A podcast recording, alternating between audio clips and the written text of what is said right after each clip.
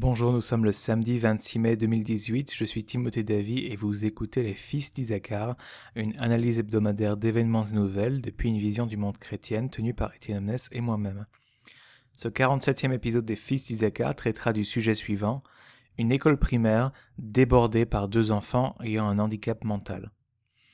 Entre les mariages royaux, les Black Blocs et autres, ce sujet d'actualité peu commun a attiré notre attention. Retraçons les faits ensemble.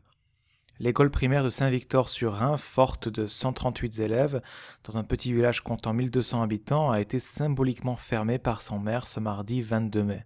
La raison de cette fermeture promulguée non pas par l'école mais par le maire même du village?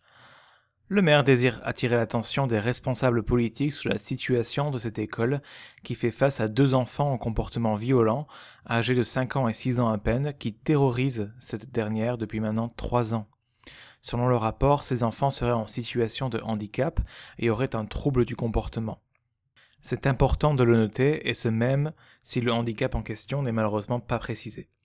Peu importe la condition, elle est reconnue par l'État qui fournit l'assistance à plein temps de deux auxiliaires de vie scolaire dans la classe. Cependant, l'aide de ces AVS n'est pas suffisante, et la vie des enseignants, de ces deux jeunes élèves et de tous leurs camarades est difficile, explique Yves Bonnard, le représentant local du SNUIPP-FSU. Par difficile, entendez ici que ces enfants font des crises, crient, entrent facilement dans des états d'agitation, insultent, frappent, mordent et crachent. Cette situation, somme toute difficile, est née de la loi sur le handicap à l'école de 2005, souligne Yves Bonnard, qui se demande si les moyens mis en place pour l'application de cette loi sont suffisants. Le représentant va même jusqu'à se demander s'il ne serait pas meilleur pour tous que ces enfants aillent dans un institut spécialisé. De telles critiques de la loi de 2005 ne sont pas nouvelles, cependant, et les professeurs se plaignent souvent de n'être pas ou peu accompagnés ou formés. En outre, les écoles des grandes villes s'en sortiraient mieux que les écoles situées dans des milieux ruraux, ces dernières contenant moins de personnel. L'inspection académique de la Loire a bien entendu répondu avec désapprobation à cette fermeture symbolique et s'inquiète que les familles des personnes handicapées soient stigmatisées par cet acte symbolique. Que dire à ce sujet à partir d'une vision du monde chrétienne? Je dois le dire tout de suite, ce n'est pas un sujet dont j'ai l'habitude de traiter du tout. Je serai dès lors bref et tenterai tant bien que mal de soulever des questions et des pistes de réflexion chrétienne sur le sujet. Toutefois, le sujet ne m'est pas complètement étranger dans la mesure où j'ai été co-enseignant dans un collège américain pendant un an, Durant cette période, j'ai eu la chance de voir comment le système américain intégrait les personnes ayant des handicaps multiples et variés. Je me rappelle notamment d'une fille qui venait dans ma classe avec le statut de visiteuse. Autrement dit, ces, élèves ont leur propre professeur et cursus et ne se mélangent pour ainsi dire avec les autres élèves qu'en tant qu'activité. De plus, elle était libre de quitter la classe à tout moment, ce qui arrivait de nombreuses fois. Je dois bien avouer, ce n'était pas facile d'avoir cette petite fille dans la classe. Le regard hagard, elle ne répondait pas à la moindre interaction et pouvait se mettre à rigoler ou à émettre des grognements de façon sporadique. Avec le temps, j'ai appris que les sons répétitifs, du genre un crayon tapé sur un bureau, provoquaient la, plupart des grognements et cela constituait une raison de plus de mon côté de demander le silence complet aux étudiants, ce qu'ils ont respecté avec beaucoup de compréhension. En bref, ça n'était pas la situation la plus confortable.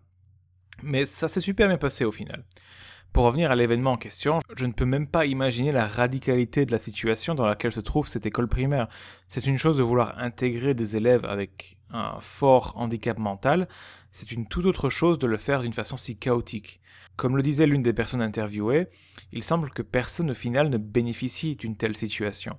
L'on peut s'empêcher de penser, sans vouloir être trop dur, que les mesures prises pour intégrer les élèves ayant un handicap tiennent plus du concept bien connu chrétien de la justification de soi, plutôt que de la recherche de solutions efficaces. Les mots durs et peu réceptifs de l'inspection académique de la Loire me semblent aller en ce sens. Notre Seigneur Jésus-Christ aimait et est le créateur des plus petits et faibles de la société. Les enfants étaient considérés comme non existants dans la Palestine du premier siècle, et pourtant Jésus prend l'un d'entre eux au milieu des disciples et leur dit que le plus grand dans le royaume ressemble à cet enfant, en Matthieu 18, les versets 1 à 6. Toutefois, de façon encore plus précise, notre Seigneur nous enseigne que même l'infirmité avec laquelle un individu est né euh, peut avoir été permise par Dieu afin de le glorifier au final, en Jean 9, les versets 1 à 3. Dans ce passage, il est question de glorifier Dieu par la guérison de la dite infirmité. Mais les veuves, les malades, et Paul avait une infirmité que le Seigneur n'a jamais guérie, et Trophime a failli mourir, les personnes ayant un handicap, mental ou physique, etc., font partie du corps de Christ, qui est l'Église. 1 Corinthiens 12, les versets 12 à 27. Et dans ce corps, certains sont plus forts sur certains points et faibles sur d'autres. Et chacun se soutient dans la connaissance que tous ont été choisis par Christ pour former une famille unie pour le meilleur et pour le pire. Une Église qui est incommodée par les faibles de ce monde démontre certainement un manque de compréhension de l'évangile de Jésus-Christ. Au final, pour revenir une dernière fois au sujet, on se lamentera de l'inclusion lâche et peu efficace de ces élèves dans une école débordée qui n'est pas en mesure de leur offrir le meilleur.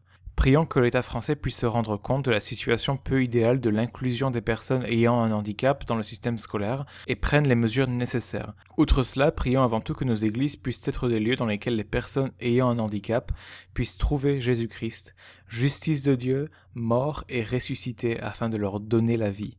C'est ce dont ils ont le plus besoin. Merci d'avoir écouté les Fils d'Isaacar. Pour retrouver l'intégralité des épisodes, rendez-vous sur le site en ligne Philosophia de mon ami Étienne Omnes. Vous pouvez aussi nous suivre sur Facebook en aimant la page Les Fils d'Isaacar. Je vous donne rendez-vous la semaine prochaine pour un nouvel épisode des Fils d'Isaacar qui sera présenté cette fois par Étienne Omnes. Chers auditeurs, rappelons-nous de qui nous sommes spirituellement, fous, aveugles, titubants et incapables, à la lumière de notre état spirituel comprenant que les êtres humains créés à l'image de Dieu qui autour de nous souffrent de symptômes visuels de cet état spirituel ne sont pas si différents de nous. Comprenons qu'ils ont besoin de notre amour, de notre attention et de notre main ouverte. Mais prions avant tout qu'ils rencontrent Jésus-Christ.